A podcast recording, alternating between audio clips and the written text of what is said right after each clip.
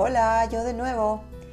Y ahora sí, ya lista para en este episodio terminar con ese tema que es tan amplio y que está tan presente en nuestro día a día y me parece apasionante irlo identificando y irlo haciendo nuestro, ¿no? Y que con tanta frecuencia nos trae situaciones complicadas, a veces con nosotros mismos, a veces con el resto, ya.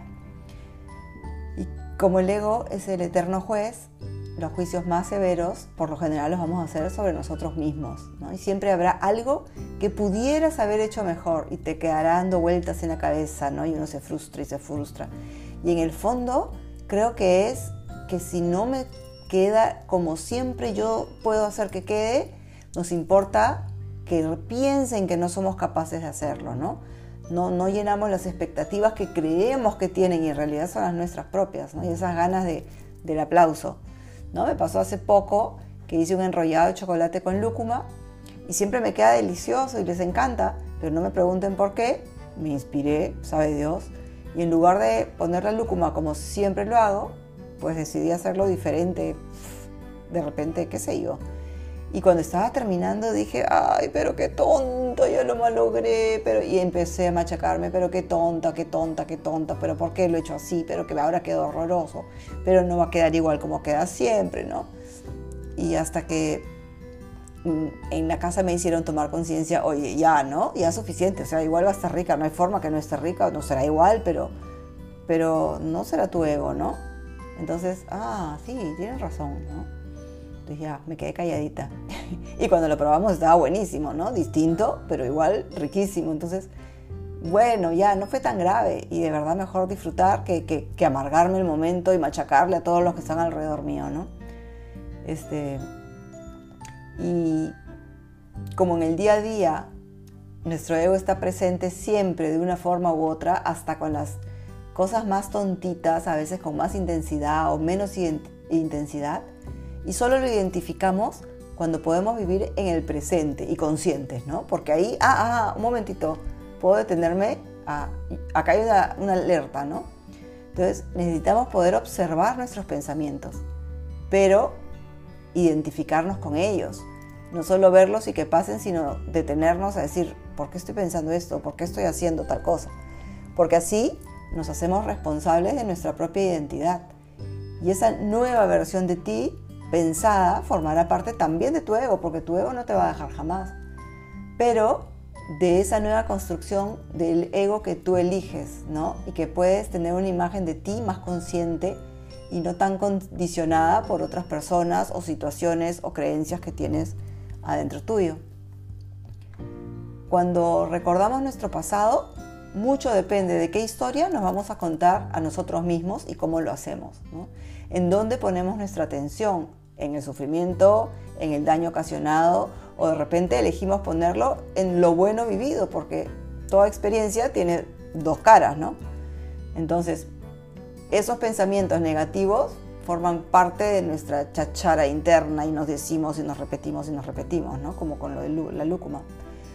Pero no dejan de ser pensamientos y no realidades, y tenemos el control sobre ellos. Entonces podemos decidir sacar el lado positivo de todo lo que nos sucede en el día a día o sacar el lado negativo. ¿no? Solo se trata de cambiar el chip que tengas. Eh, y ahora los cambios no se dan de un día para el otro, toman su tiempo, su esfuerzo y un trabajo constante. ¿no? A mí me pasa a veces que, me encuentro con gente que, que, todo lo que plantean es negativo y están victimizadas y a mí me puede er, enervar, pero cuando tratas de decirle, sí, pero mira tal otro lado positivo, encima se molestan porque no les gusta, ¿no? Pero yo creo que está en uno, ¿no? Este, escuchar y, y, sí, puedes tratar de verlo más, más positivo, por lo menos un poquito cada día, porque la repercusión va a ser en uno mismo, ¿no? En, en estar más feliz uno mismo. Creo que ya he mencionado eso de tomarnos las cosas de manera personal, pero es está tan presente, tan presente que no importa, lo voy a repetir. Porque cada vez lo puedo ver más claro en mí misma o en otras personas, ¿no? Y es verdad, ¿hasta qué punto vale la pena tomarnos las cosas de manera tan personal? ¿No? A veces necesitamos que nos hagan darnos cuenta, porque por más que lo sepamos en teoría, trasladarlo a lo cotidiano puede no ser tan simple como suena, ¿no? Entonces lo que Juan dice de Pedro, más habla de Juan que de Pedro, así es clarísimo. Y si alguien habla mal de ti, pues está hablando de ella misma, o sea, yo le estoy haciendo de espejo y, que no me entren balas, o sea, y a ella, ¿no? Siempre habrá personas que nos critiquen, que nos juzguen, que opinen, pero ya depende de nosotros si lo aceptamos o no le damos cabida, ¿no? Y entendemos que lo que dice el resto lo hace desde su realidad, viene acompañada de todos sus miedos, sus historias, su ego, sabe Dios. O del momento en el que están, porque no todos estamos en el mismo momento, o sea, es, es la misma cosa. Y como somos responsables de nosotros mismos, está en nuestras manos arrimarnos a un lado, dejarlos hablar y no escuchar, ¿no?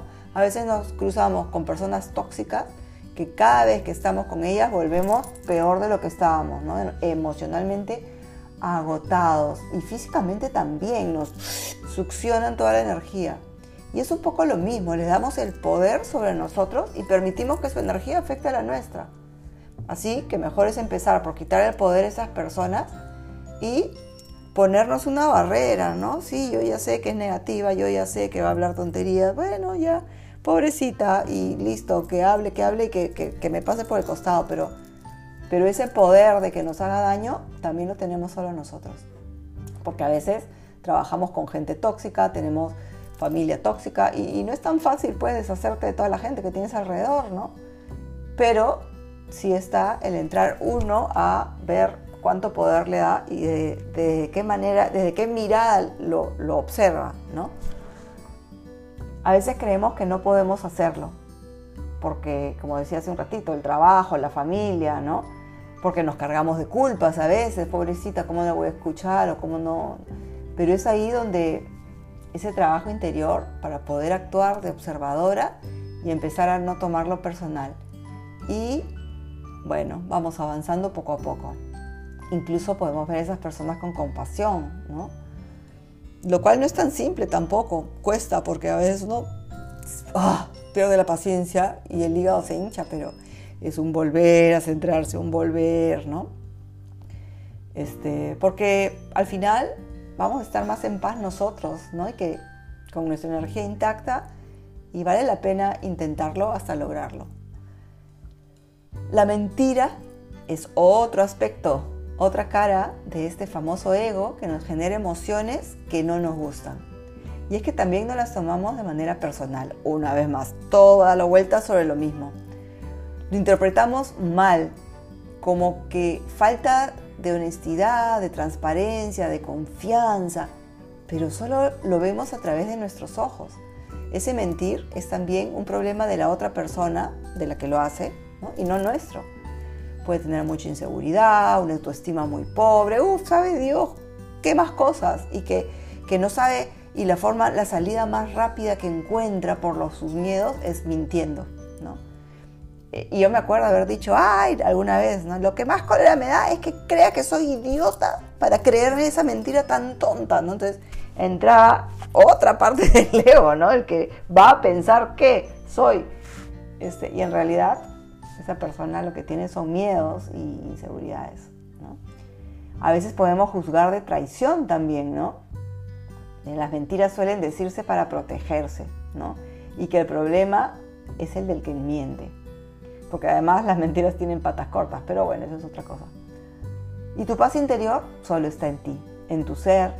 Y por eso es tan importante proponernos conectar con uno mismo, para poder ir logrando identificarlo y separarlo del ego y así poco a poco ir avanzando. O tal vez no, pero por lo menos somos conscientes de por qué no.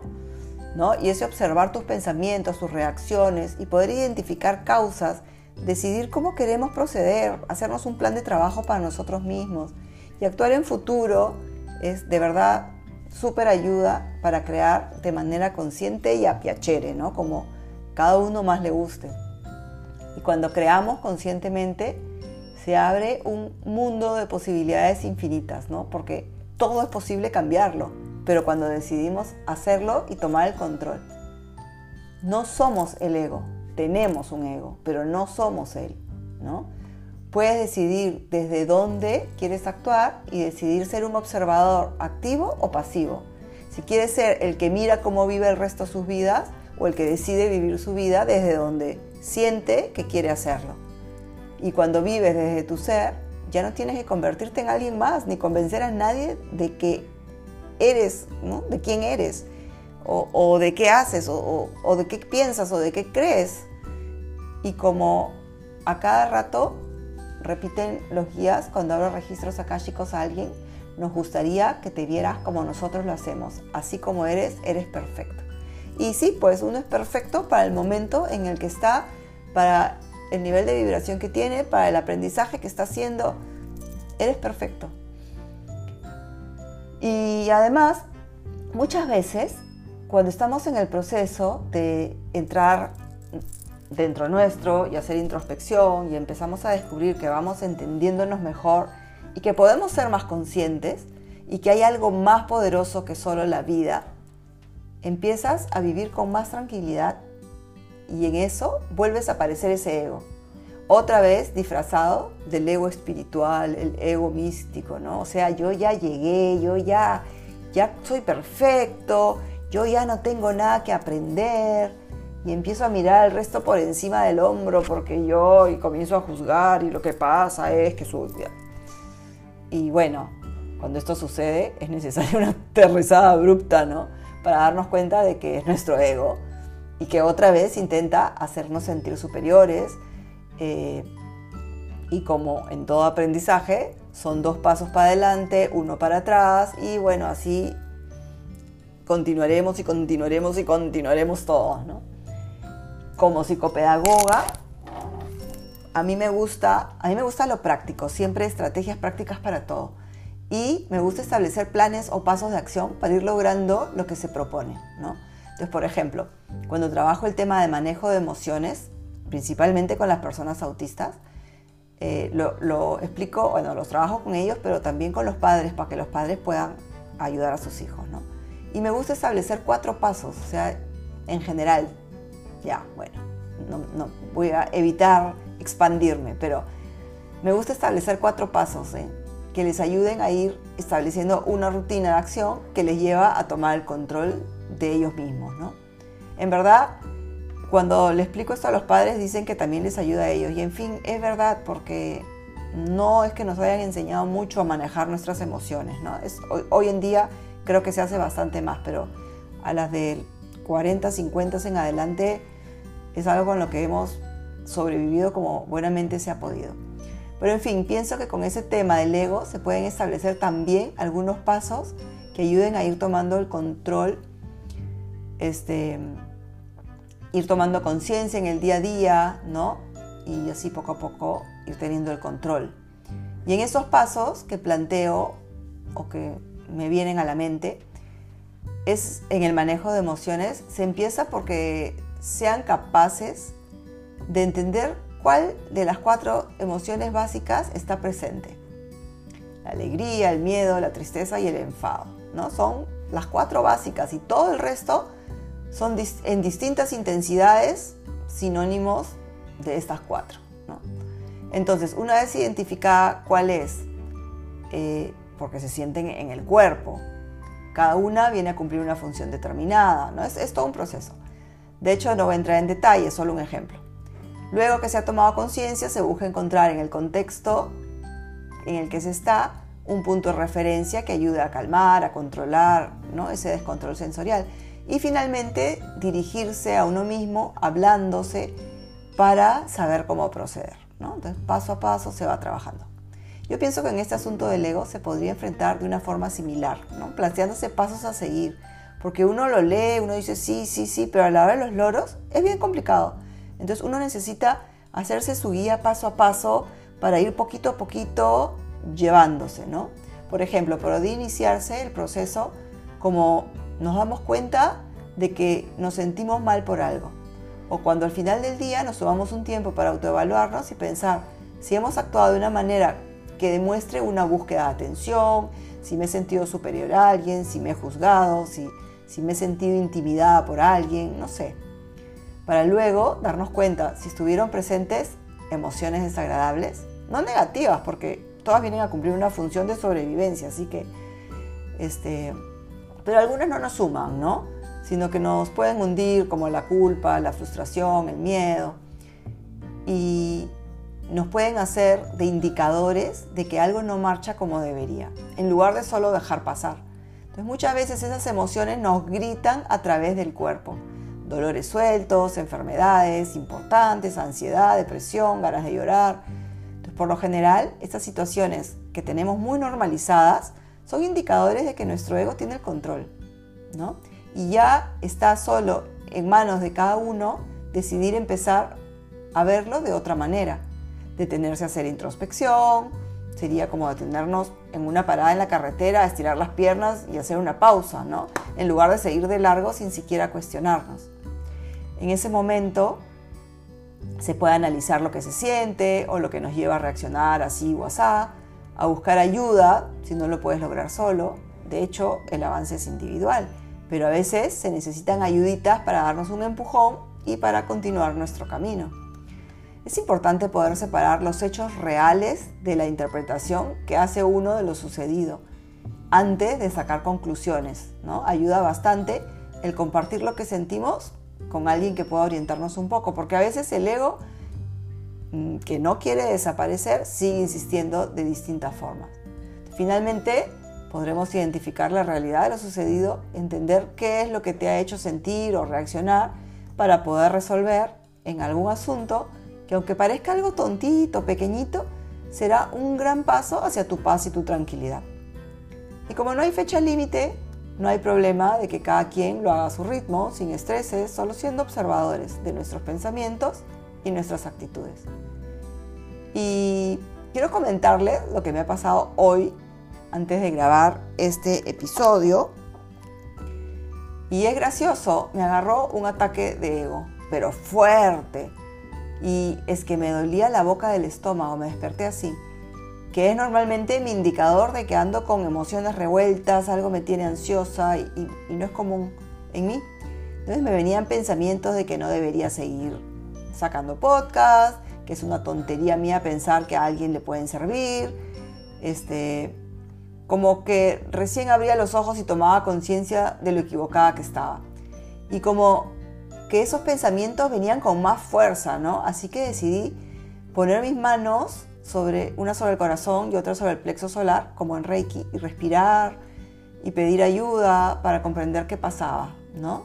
Y rápidamente, porque no me falla cuando pido ayuda, eh, entendía que era un ataque de ego, ¿no? que buscaba convencerme de que no soy capaz, de que no insista en salir de mi zona de confort y que no solo basta conocer todas las facetas del ego en nuestras vidas, sino que también hay que ir aprendiendo a reconocerlo en situaciones tan cotidianas como esta que me pasó a mí para poder evitar conscientemente que nos limite o bloquee. ¿no? A veces decimos, no, no sé, estoy mal, estoy deprimida, es que... Y ahí nos quedamos y nos volvemos a meter a, nuestro, a nuestra zona de confort. ¿no? Me decían, eh, cuando yo pedí ayuda me decían esto, el universo tiene mil caminos para llevarte por donde quiere que lo hagas. No es solo uno y las formas y situaciones que se presentan en tu día a día no son coincidencias. Tienes que estar segura que todo lo que te mandamos son herramientas para que te permitan avanzar en lo que has venido a hacer. Y cuando sientes satisfacción con lo que haces y estás segura que es lo tuyo, perdón, es que estás segura que es lo tuyo.